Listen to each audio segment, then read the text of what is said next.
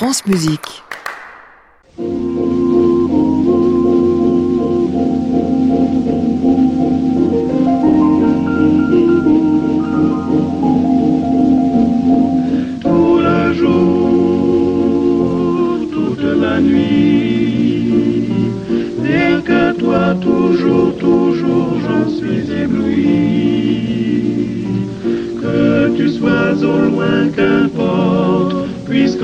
Tendrement je t'emporte, oh mon amour, nuit et jour. Tous et bienvenue dans le Classic Club sur France Musique tous les soirs de la semaine, 22h en direct depuis l'hôtel Bedford à Paris, au 17 rue de l'Arcade et avec le vendredi, vous le savez, votre séance critique qui sera ce soir intégralement consacrée à du disque. Nous parlerons violon avec euh, Ville de Franck d'un côté, Hilariane de l'autre. Nous évoquerons, comme nous l'avons fait déjà cette semaine, mais cette fois-ci sous l'angle critique, les derniers disques du couple Alexandra Koujak-Roberto Alagna. Et puis nous parlerons en ouverture de piano avec Igor Levit d'un côté et Nikolai Lugansky de l'autre. Pour tout cela, nous sommes ce soir avec euh, Richard Marté d'Opéra Magazine, Christian Merlin du Figaro et Sophie Bourdet de Télérama. Ensemble jusqu'à 23h. Bienvenue à tous dans le Classic Club.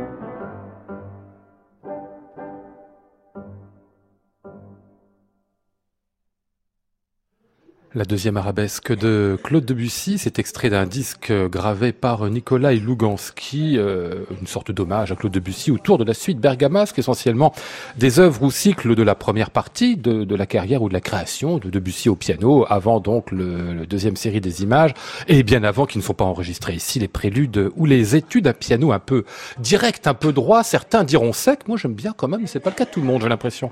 Euh, Christian Merlin. C'est vrai que c'est droit et direct, mais pourquoi pas? Bah oui. Euh, Nikolai Lugansky, c'est très intéressant de l'entendre dans Debussy parce qu'il ne l'a jamais enregistré précédemment. C'est quelqu'un qu'on associe spontanément au répertoire de Chopin et de Rachmaninoff, par exemple, où il ne m'a d'ailleurs pas toujours captivé euh, entre nous. Je lui trouve parfois un côté euh, gendre idéal, un peu sage, un peu propre sur soi, alors qu'on aimerait que ça y aille davantage.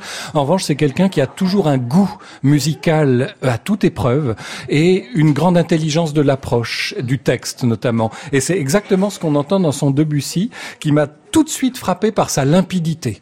Il y a là une sorte de transparence naturelle dans le son, euh, dans le toucher et dans, j'allais dire, dans la conduite du discours musical, qui donne finalement une grande lumière à cette musique. Alors, euh, ça m'a plu, j'allais dire, dans deux bons tiers du programme, euh, celui qui précisément requiert cette, cette transparence et cette, cet allant, cette mise en lumière de, de, de toutes les subtilités du discours.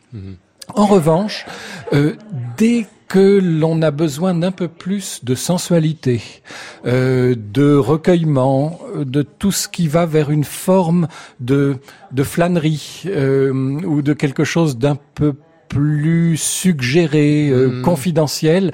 Là, il m'a manqué quelque chose parce que je trouve cette lecture un tout petit peu objective. Ça veut dire concrètement que toute la suite bergamasque, je l'ai trouvée de toute beauté. Uh-huh. En revanche, dans les arabesques ou dans la plus que lente, euh, il m'a manqué cet élément un peu, un peu chaloupé. Un peu d'abandon. Euh, oui. Hmm. Alors, comme souvent avec Lugansky d'ailleurs. Donc finalement, je suis dans l'entre-deux par rapport à ce disque, qui est une grande admiration un certain plaisir d'écoute, mais aussi certaines frustrations. Mmh. Sophie Bourdet. Bah, moi, j'ai trouvé ce disque très agréable à écouter. J'ai vraiment eu un, grand, grand plaisir à, entendre ces pièces jouées par euh, par Nikolai Lugansky, parce que déjà c'est un patchwork qui est très bien composé, de, de pièces qui sont différentes d'esprit, qui sont bien assorties, et je trouve qu'il s'efforce euh, de trouver pour chacune le bon caractère. Et bah, ça donne effectivement, comme disait Christian, une suite bergamasque qui est magnifique. Euh, ce que j'ai préféré dedans, c'est ce... Euh, j'ai tout de suite... Le passe-pied Non, pas le ah, passe-pied. c'est euh, le menuet. Le menuet qui commence d'une manière assez faussement désinvolte et qui, qui verse dans une vraie gravité qui est extrêmement émouvant. Et j'ai beaucoup aimé aussi ces jardins sous la pluie où on entend la, la, l'averse crépiter, où on a envie de courir se mettre à l'abri. Et jusqu'au bout, c'est, c'est, c'est un disque qui m'a assez captivé. Mmh. Euh, Richard Martin C'est extrêmement intéressant la manière dont on peut entendre de manière différente. Moi, justement, jardin sous la pluie, j'avais aucune envie d'aller me précipiter sous la pluie et de le suivre. Je suis resté assez imperméable. C'est évidemment très bien joué, très joliment joué, très équilibré, très pensé je pense, trop pour moi. Et je suis resté complètement à la surface. Je dirais bof. Voilà, mm. c'est ça. C'est euh, oui, ok. Il y a eu tellement de disques de Bussy en plus. Et contrairement à vous deux, mais, même avant, la suite Bergamasque m'a pas transporté. Mm. Et même le clair de lune, bah, je sais pas. J'attends plus plus, de, profondeur, plus de plus, je, je, peut-être, je sais pas, plus de romantisme, plus de. Alors ça, il n'y a pas, oui. Mais en revanche, euh, si on va vers un Debussy un peu plus intellectuel, un peu plus objectif, je trouve cette réalisation de Lugansky supérieure à ce qu'avait proposé Paulini cette année, par exemple. Dans, si on va dans cet esprit-là. Il faut dire, c'est du tellement beau piano en ah, plus, oui. Lugansky. Enfin, je veux dire, il parce que c'est très timbré, hein, touché, en ah, oui, plus, il a des sonorités incroyables. Rien que le passe-pied de, enfin, excusez-moi, mais le passe-pied de la suite Bergamasque, vous écoutez sans François, c'est quand même autre bah, chose que ça. toute votre vie à Sanson François, enfin, cher Richard. Bah oui, mais moi j'ai grandi avec ça, alors. Oui, ça, ça, laisse des traces. Oui, évidemment. Oui. En cause je, mais je suis tout prêt à en écouter d'autres. Mais enfin, essayer de les écouter l'un derrière l'autre, c'est quand même assez fâcheux. Ah oui, ça oui carrément. Ah oui. Ah oui. On n'a pas fait ah cette expérience. Ah oui. Mais il y a, y a un bump, il y a un peps, il y a une énergie, il y a quelque chose. Un bump. Un peps. Ah d'accord, pardon. Un peps, une énergie, quelque chose qui crépite. Mais on risque parfois de brutaliser un peu le texte chez Sanson François quand même. Ça crépite pas. pas. Hmm. Bon, ça nous a pas absolument enthousiasmé, mais du très beau piano comme ah, oui, oui, oui, on va pas dire le contraire. Hein. Ah bah évidemment. Le Suite Bergamasque, c'est l'une des œuvres, c'est scintillant même génial, piano, absolument hein, par moment. Non, puis sur les sonorités, il y a plein de choses, c'est pas pas n'importe qui Lugansky. Ah non, vraiment pas. Hein. Nicolas Lugansky donc, son Claude Debussy euh, paru chez euh, Harmonia Mundi. On va poursuivre avec euh, Igor Levit qui veut commencer m'en dire deux mots avant qu'on l'écoute de ce disque d'Igor Levit, pianiste me disiez-vous germano-russe, c'est ça ou russo-germain, enfin, je sais pas comment on dit. germano-russe, né en 87, très engagé politiquement, ah bon très actif sur Twitter jusqu'à hier soir. Là, il est tellement désespéré par la situation en Europe qu'il a dit qu'il faisait une pause parce qu'on n'avait pas encore atteint le fond et qu'il préférait il, préférait s'abstenir de continuer à commenter l'actualité. Mais pour en revenir à ce disque-là, c'est c'est une une merveille absolue. C'est c'est un disque très concept et euh, Sony nous aide pas du tout parce que le livret qui est censé nous expliquer en quoi c'est conceptuel n'est pas en français et c'est en plus les explications sont assez alambiquées. Mais euh, Igor Levit a perdu son meilleur ami dans un accident euh, il y a deux ans et en fait il exorcise la perte et le deuil avec des pièces très différentes, des, des, des transcriptions de Wagner euh, par Liszt, des, des pièces de Ferruccio Busoni, des, enfin, tout, un assemblage de pièces qui n'ont pas forcément grand chose à voir les unes avec les ça autres. pourrait paraître un peu hétéroclite. Sauf que pour lui, elles, elles font le lien entre euh, le monde terrestre et l'au-delà. Et il y a beaucoup de transcriptions et de variations qui sont aussi une manière de dire qu'il y a toujours une continuité, hmm. que tout est toujours en mouvement. Donc c'est un album qui, une fois qu'on a compris comment il fonctionne, est plutôt intelligent et magnifiquement joué. Alors on va en avoir un extrait ici avec ce Franz Liszt et la marche solennelle pour le Saint Graal, extrait de Parsifal. C'est pas une stricte transcription, hein, ce que fait Franz Liszt. Hein, c'est une sorte de paraphrase finalement dont on va écouter ici euh, un petit extrait.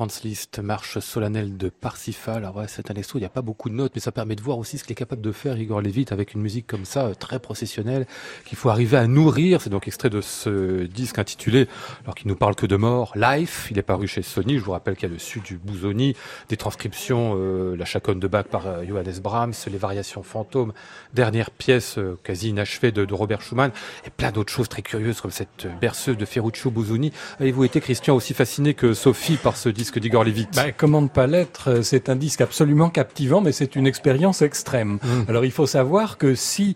Euh, il, se trouve qu'en général, nos auditeurs, eux, vont faire la démarche d'acheter un disque. Nous, on nous les envoie, ce qui est un privilège énorme.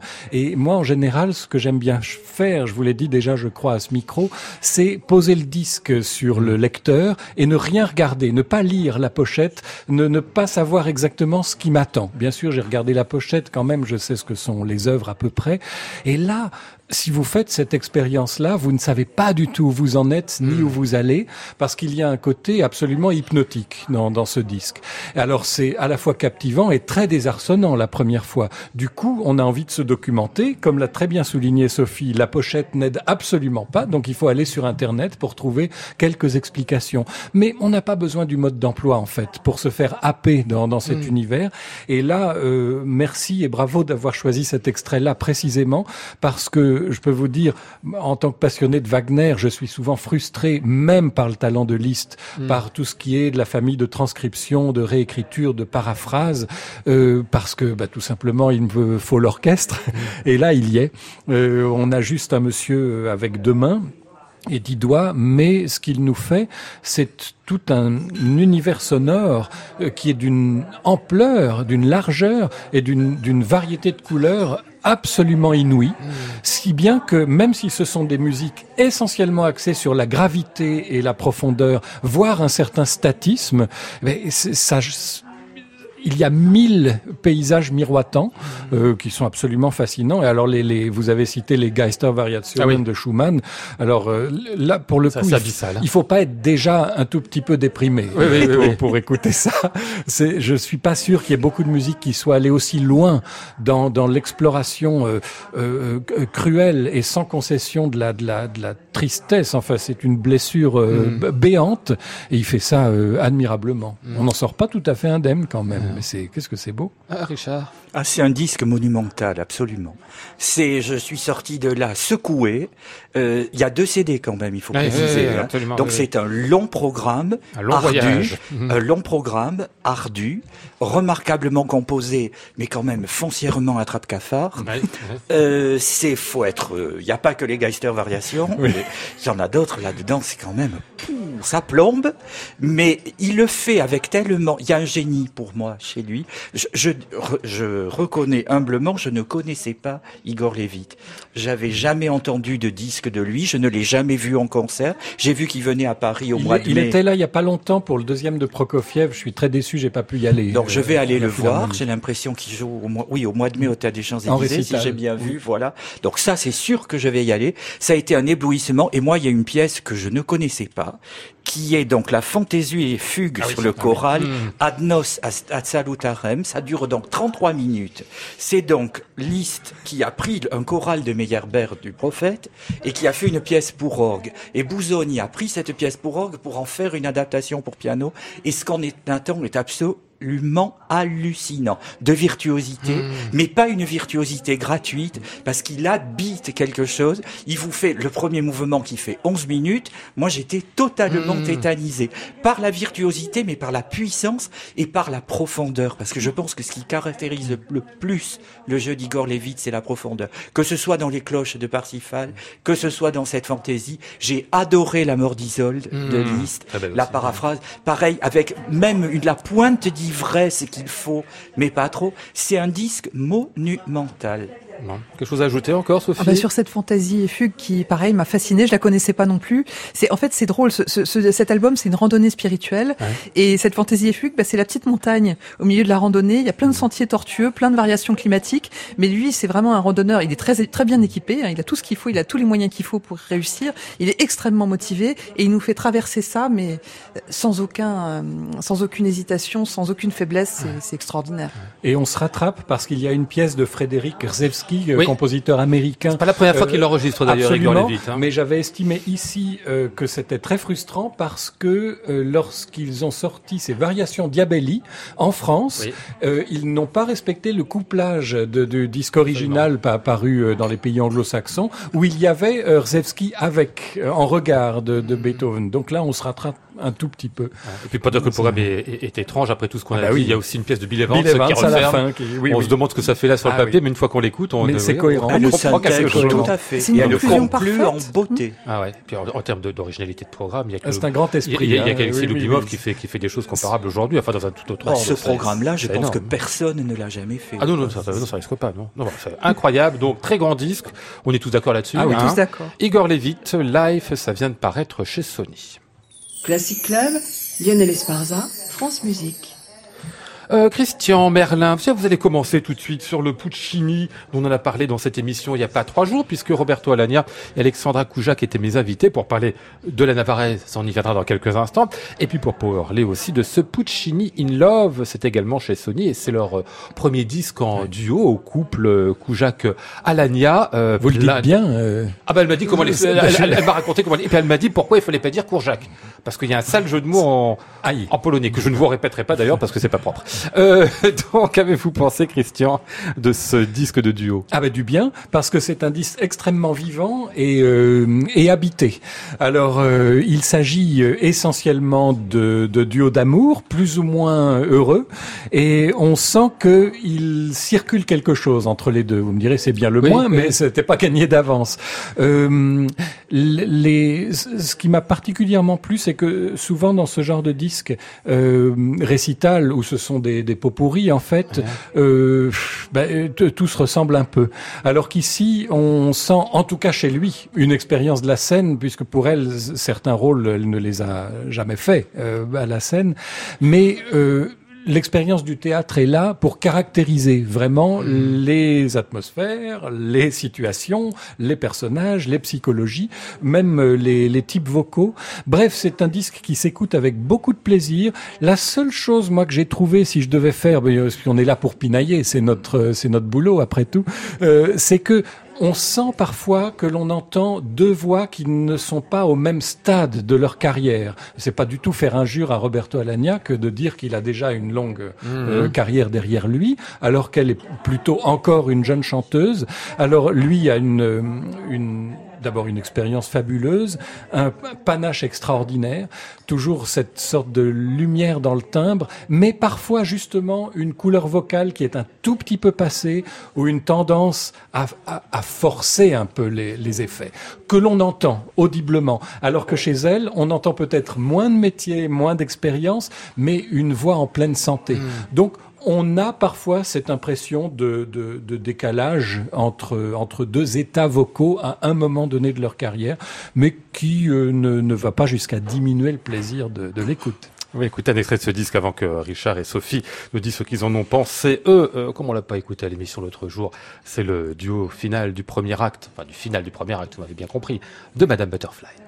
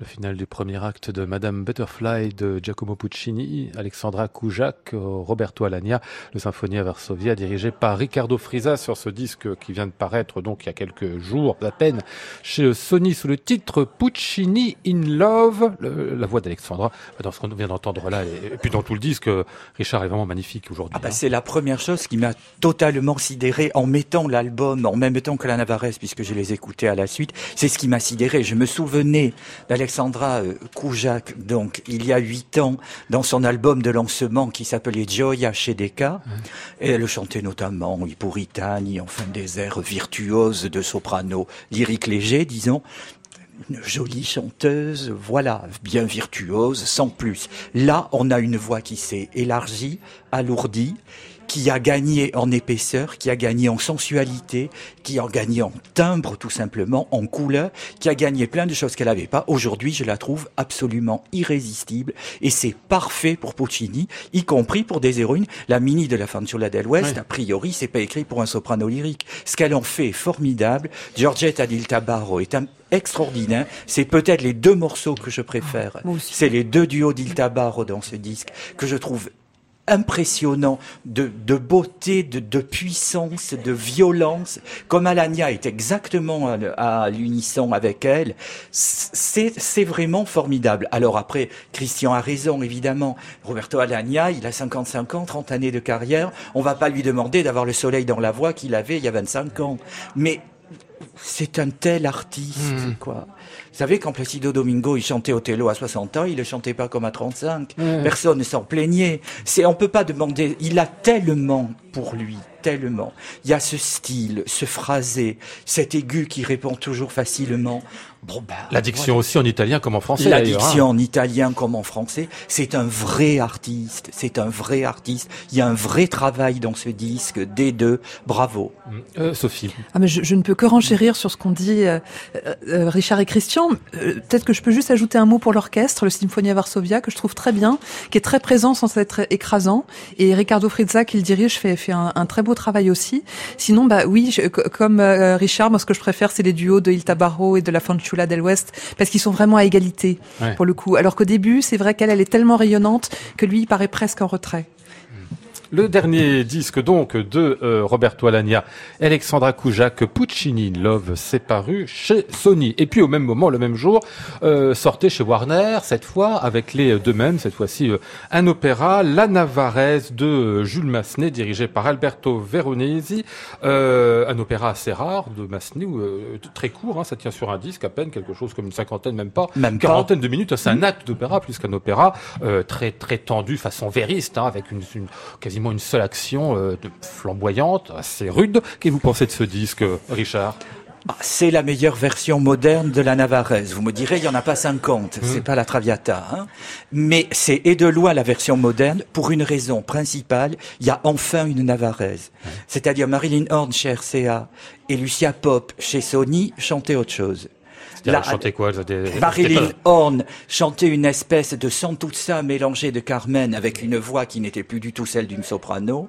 Et Lucia Pop, elle était encore trop Suzanne des Noces de Figaro pour se débrouiller de cette héroïne qui quand même euh, erre dans les montagnes, assassine un hmm. type. Enfin, on croyait pas dans Lucia Pop et hmm. devient folle. On croyait pas dans Lucia Pop. Elle, Alexandra Kojak, donc, à la voix, a le tempérament, elle chante formidablement bien, elle est exactement la Navarrese. Dans des trois versions modernes, je mets à part le, concert de 1963 avec Geneviève Moisan et Alain Vanzo qui est formidable, mais qui est une prise de son de 1963, un concert de la radio, donc je peux pas. Mais c'est s'il faut écouter la Navarrese, mm. c'est ce disque-là. Alania est formidable, absolument formidable, un modèle de phrasé, de français, d'intelligence, d'un rôle vraiment pas passionnant en plus. Hein. Mm. Alors après, le problème central évidemment, c'est la Navarrese.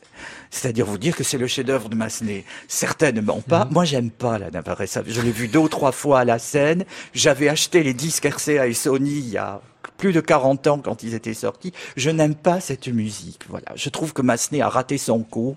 Son espèce de tentative de Cavalleria Rusticana, il était pas vériste dans l'âme. En plus, c'est pas vériste Hmm. parce qu'on sent bien qu'il reste terriblement français et donc il fait des allers-retours permanents. Et je trouve le livret complètement mal saucissonné. Il y a Hmm. simplement une scène finale absolument bouleversante. Eh ben, c'est vers cette scène finale qu'on va aller. Enfin, juste avant, on va laisser tomber l'épisode des cloches, qui est vraiment l'épisode de la folie euh, terminale de la Navarraise. On va aller vers le duo entre les deux, Alexandra Koujac et Roberto Alagna, Mourir, mourir par moi.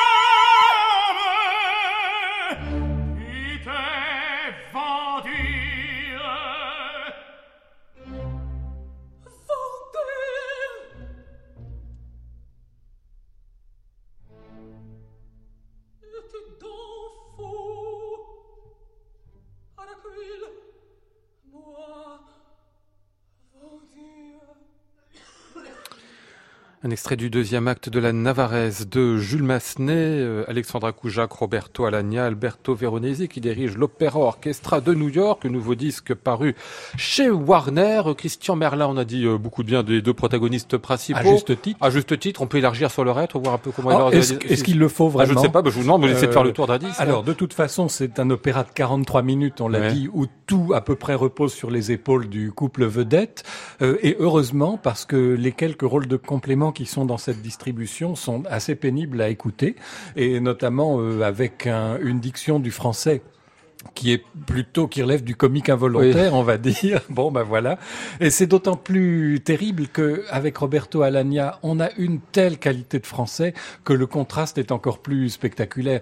Moi, je me demande si c'est pas ce qui m'impressionne le plus chez lui depuis qu'il est dans le circuit, de, Mm. de- depuis qu'il chante. Bien sûr, la voix est superbe, le, on- les- tout ce qu'on a dit, les qualités dramatiques, mais il y a cette diction qui reste absolument unique et encore une fois là. Et je dirais qu'il arrive à anoblir une musique qui n'est pas vraiment ce que Massenet a fait de plus subtil, il faut bien dire. Euh, vous, alors, euh, bien sûr, euh, je, je ne peux qu'approuver euh, le- l'enthousiasme de Richard pour Alexandra ça? Absolument, Voilà. absolument, oui, oui. Euh, euh, Il y a juste une chose, moi, c'est sur le plan alors théâtral là, et, et pas musical. Le, le rire de la fin, quand même, elle en fait vraiment beaucoup là. hein, le, le- Il faut. Oh, oui, mais en rajouter encore. euh, Mais elle en rajoute déjà que c'est grand guignol. Elle, a- ah, elle est un petit peu folle, c'est ça. Donc, Oui, euh, d'accord, mais ouais. bon, Elle est ouais. très folle, et puis c'est tellement n'importe quoi, ce machin. Ah bah oui, donc autant y aller, c'est ça que tu dis. Bah Ah, oui. En Oui. revanche, alors, émotion de retrouver euh, le- l'Opera Orchestra of New York, qui Oui. était, euh, cette fois c'est Alberto Veronesi qui est le nouveau chef. C'était l'orchestre fondé par Eve Keller et qui pendant tant d'années à New York, à Carnegie Hall notamment, a donné une saison avec euh, en particulier beaucoup de rareté, des versions de concert toujours, et axé sur beaucoup de rareté du répertoire. Et puis, euh, bah, bah, elle est assez âgée maintenant, et depuis quelques années, c'est euh, Alberto Veronesi qui a repris. Et euh, on était inquiet au début en pensant qu'ils allaient surtout axer sur euh, les célébrités, le, le grand répertoire. Euh, Les célébrités sont là, mais toujours dans des œuvres peu enregistrées, donc ça c'est une très bonne chose. Non, Sur cette Navarez, toujours, Sophie Bourdet? Bah, L'orchestre est très bien et, et je trouve que c'est une des raisons d'écouter ce disque en plus du duo. Mais c'est les seuls en fait, l'orchestre et le duo euh, Alania Koujak. Bah, dans la Navarraise, c'est l'essentiel. Voilà. Voilà, c'est l'essentiel. Mais bon, c'est c'est pas un opéra très passionnant. Ça, je suis Je suis complètement d'accord que Richard là-dessus. gêne un peu. Oula. quand même. Oui, et, et malheureusement quand même cet orchestre n'est pas très avantagé par la prise de son. On l'entend, il est un peu en retrait. En fait, on l'entend bien dans le prélude où il est tout seul et dans le nocturne de fin de premier acte où il est tout seul aussi. Très beau nocturne. Le reste du ah et puis les cloches à la fin, les cloches sont très très bien. Oui, oui, c'est Mais vrai. le reste Ça, du temps, on, on l'entend pas suffisamment à mon goût. Ouais. C'est voilà, Alors mais que George c'est Bernard. Shaw, euh, à la création londonienne, trouvait qu'on l'entendait trop et il a fait une critique euh, assassine euh, en disant que Massenet s'était laissé aller à un zimboum euh, permanent. Ah oui, oui, oui, il faut lire ça. Ah bah c'est savoureux. militaire, c'est flonflonnant, c'est martial, c'est Euh, vrai. Sur les questions de, de, de- de prise de son, a une explication, Richard? Alors oui, effectivement. Donc quand on ouvre le livret, il y a quelque chose d'extrêmement intrigant. Vous avez les dates d'enregistrement et lieux. 2011 à New York Oui. et ensuite 2017 à Paris et Londres. Quand j'ai vu ça, j'ai quand même, je me dis, mais c'est curieux, 2011, alors qu'Alexandra Koujak et Roberto Alagna ne cessent de répéter qu'ils se sont rencontrés en 2012. C'est bizarre d'avoir commencé le disque en 2011, alors qu'apparemment ils ne se rencontraient pas. Donc j'ai remonté la bobine du fil pour essayer de savoir ce qui s'était passé. Donc en fait, Roberto Alagna a chanté la Navarrese avec l'Opera Orchestra of New York En concert? En concert avec Elina Garancha. Ah oui. C'était couplé à Cavalleria Rustica. Voilà. Puis ils ont décidé dans la foulée de faire un disque de studio. Ouais. Ce disque de studio a été fait, mais sans Elina Garancha. D'accord, donc il manquait une voix sur le... Il manquait une voix et celle d'Alania, je ne sais pas s'il avait déjà enregistré à l'époque. Ce qui est sûr, c'est que là, on entend l'Anadia de 2017, pas de 2011, me semble-t-il. Mais ce qui est sûr, j'en sais rien, parce que le recording, vous savez, on sait jamais Oui. ce que ça peut être. Et donc, en 2017, Roberto Alania, qui a la bande, l'a proposé. Donc, Warner Classics a décidé de faire le disque et je trouve qu'ils ont eu raison. Et donc, euh, Alexandra Koujak et Roberto Ah, Alagna ont enregistré sur ce qui avait Ah été oui. fait en 2011 En leur propre partie. Ça alors. En une forme de karaoké. Oui, enfin, le karaoké, on dit recording, en fait. C'est- voilà. du karaoké, après tout. Oui, oui. Ça vous surprend, Sophie Oui. Bah, ça, ça explique des choses peut-être euh, sur justement Bah, ce sur décalage euh, oui, oui, oui. d'é- d'équilibre entre l'orchestre et les voix. Je, je ne sais pas, je suis très étonnée à vrai dire. En même temps, ça, il y a eu des cas de re-recording dans l'histoire Bah, de Il l'art y a eu lyrique. hein, que des cas de il a eu re-recording. partout, hein. Domingo a fait plein de disques en re-recording. La Carmen d'Abad, aussi Teresa Berganza avait pas vendu la mèche. On n'aurait pas su qu'il y en avait une Hmm. partie qui avait été faite avec lui, avec les écouteurs La femme sur sans les ombre de, de Scholti. Euh, L'orchestre a été enregistré à part et chaque chanteur euh, a fait sa participation au casque sur la bande de, Ça nous semble toujours bizarre, mais ça arrive au disque. hein, ça oui, l'est, mais euh, on- c'est là qu'on se dit que le disque est décidément euh, quelque chose d'à part par Ah ouais. rapport au. au Mais moi, ça m'a pas du tout gêné, là. Oui, oui, oui, oui. Bon, La Navarraise de Jules Massenet, Roberto Alagné, Alexandra Koujac, ça vient donc de paraître chez Warner Classics. Classic Club, Lionel Esparza, France Musique. Est-ce qu'on va parler un peu de Madame Wildefrank avant d'écouter son disque Oui, tiens, on va laisser faire Richard qui, je crois, a adoré, mais c'est le cas de tout le monde, hein, ce disque de Wildefrank, si je dis pas de cette violoniste norvégienne, me rappeliez-vous euh, tout à l'heure, les uns euh, et les autres, qui enregistre ici avec euh, l'Orchestre Philharmonique de Radio France et Miko Frank le premier concerto de Béla Bartok, œuvre moins pratiquée nettement, mais quand même un petit peu ces dernières années du compositeur, moins pratiqué que le deuxième concerto. Et puis l'octet de euh, Georges Qui pour moi était une découverte. Je ne connaissais pas cette œuvre, c'est d'ailleurs ça qu'on va écouter dans, dans un instant, mais peut-être pour nous présenter, ben, je ne sais pas, ce disque, cette euh, formidable artiste aussi, Richard, qu'est-ce que vous nous racontez? Bah, là encore, je la connaissais pas. Ouais. Ça a été l'éblouissement dès le. D'abord, je vais vous dire, j'adore le premier concerto pour violon de Bartok.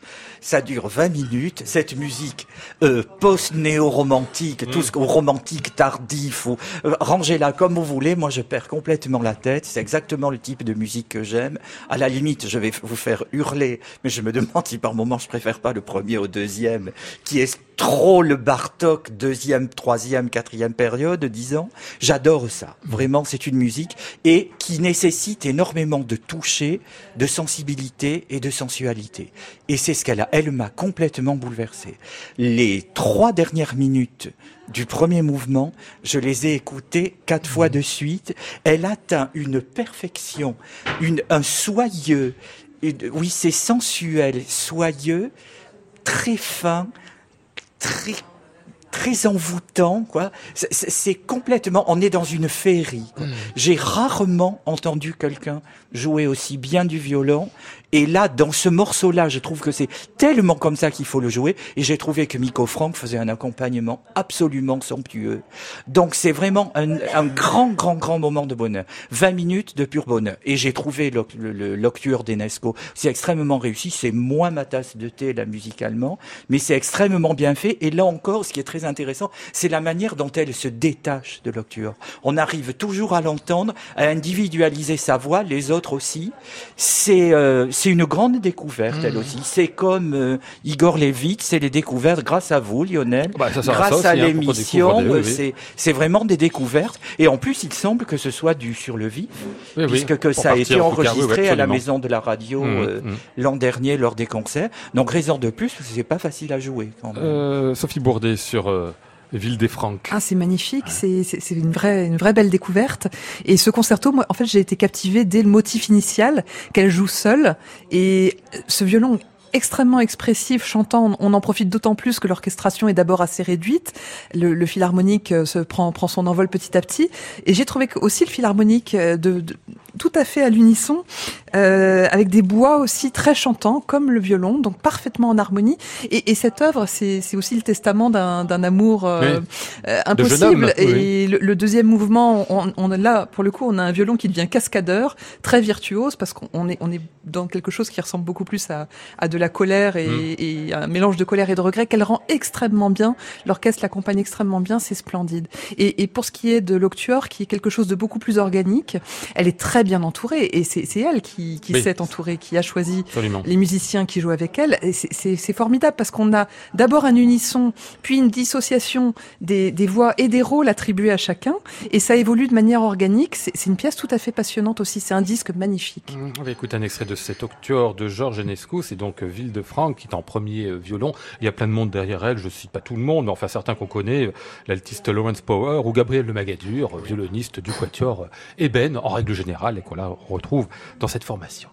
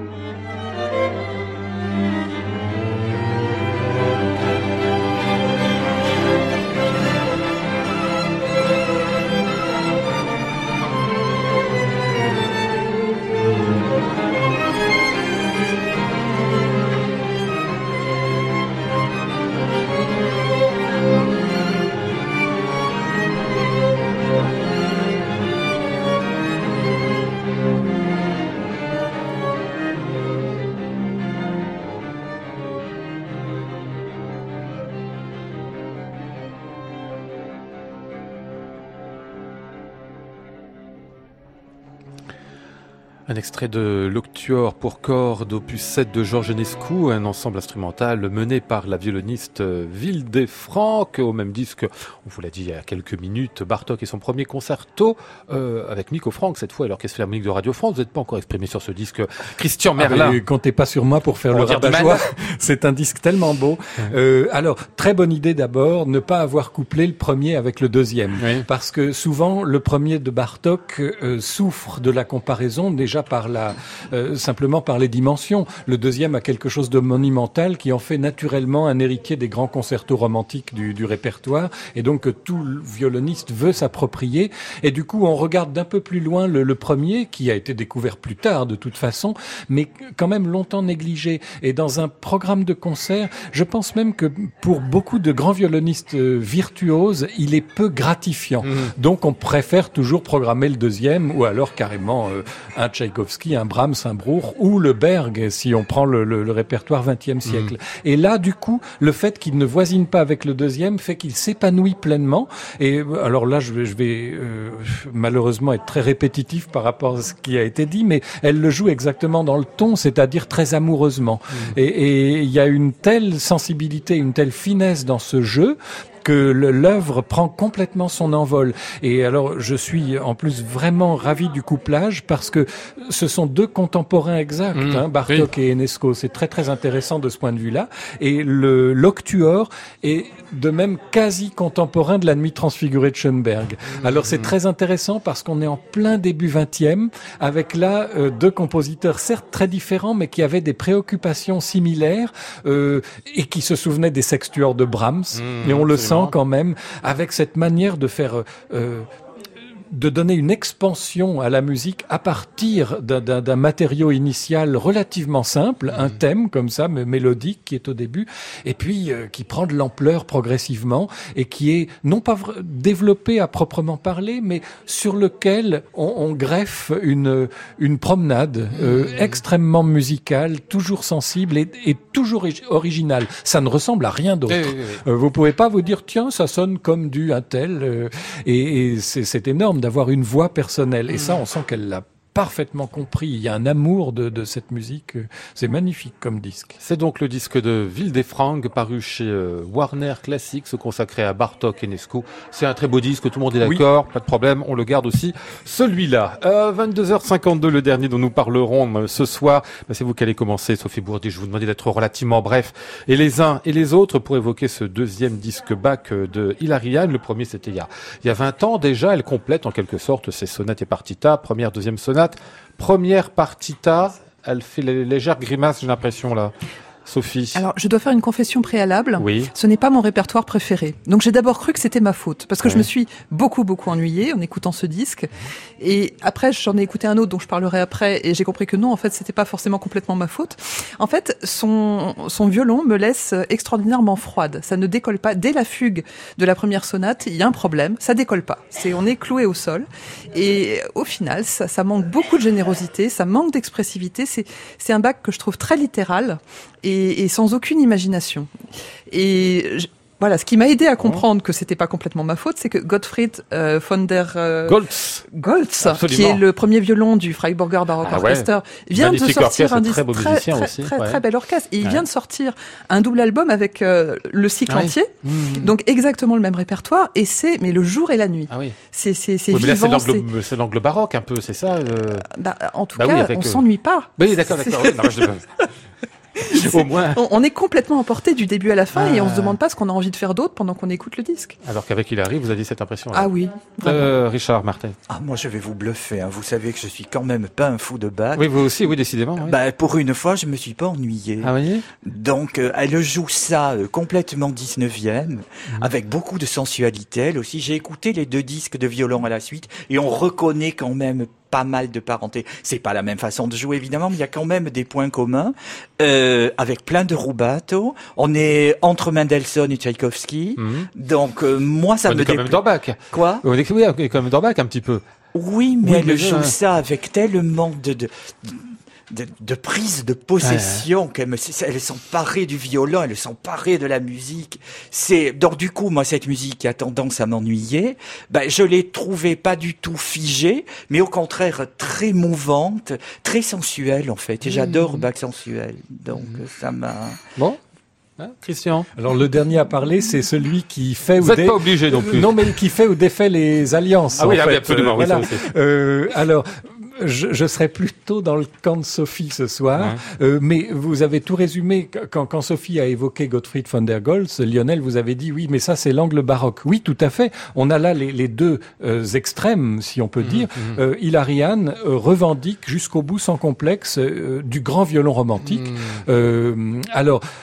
C'est vrai que c'est beaucoup moins froid que son premier disque de 97, ça effectivement, mais du coup le prix à payer, c'est que euh, pour ce grand violon somptueux, alors il y a une sonorité incroyable, hein, euh, mais alors euh, euh, tout vibrato dehors et, et, et, euh, euh, toute ostentation dehors euh, fait que à un certain moment, pour moi, ça en devient inexpressif, parce que effectivement, euh, il y a dans cette musique normalement une telle variété d'articulations, de jeux sur les rythmes, sur les danses, sur la polyphonie, que là, pour moi, ça allait tout, tout dans le même sens.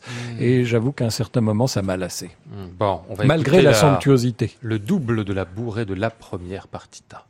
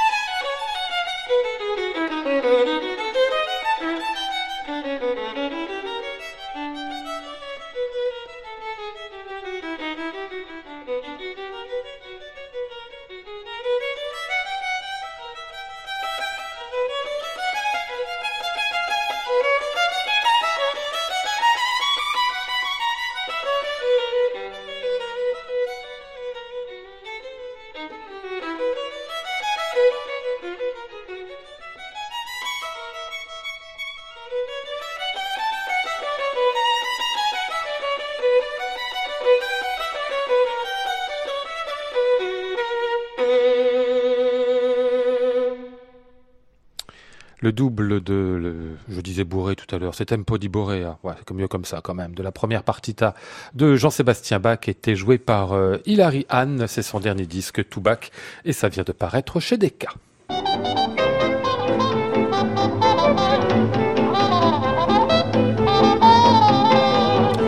Nous étions ce soir avec Philippe de Menou, Maud Nourri, Antoine Courtin, Cyprien Creton et Gilles Le Galinaro. Voici le ciel ces moutons blancs. Voici la mer troublée, spectacle troublant. Je vous retrouve lundi, bien évidemment, dans le Classic Club, toujours en public, en direct depuis le Bedford. Mes invités seront Lucille Richardot et Leonardo Garcia Larcon. J'entends la ville qui me dit bonsoir et moi sur le quai de la gare, je dis de mon mieux des mots d'adieu.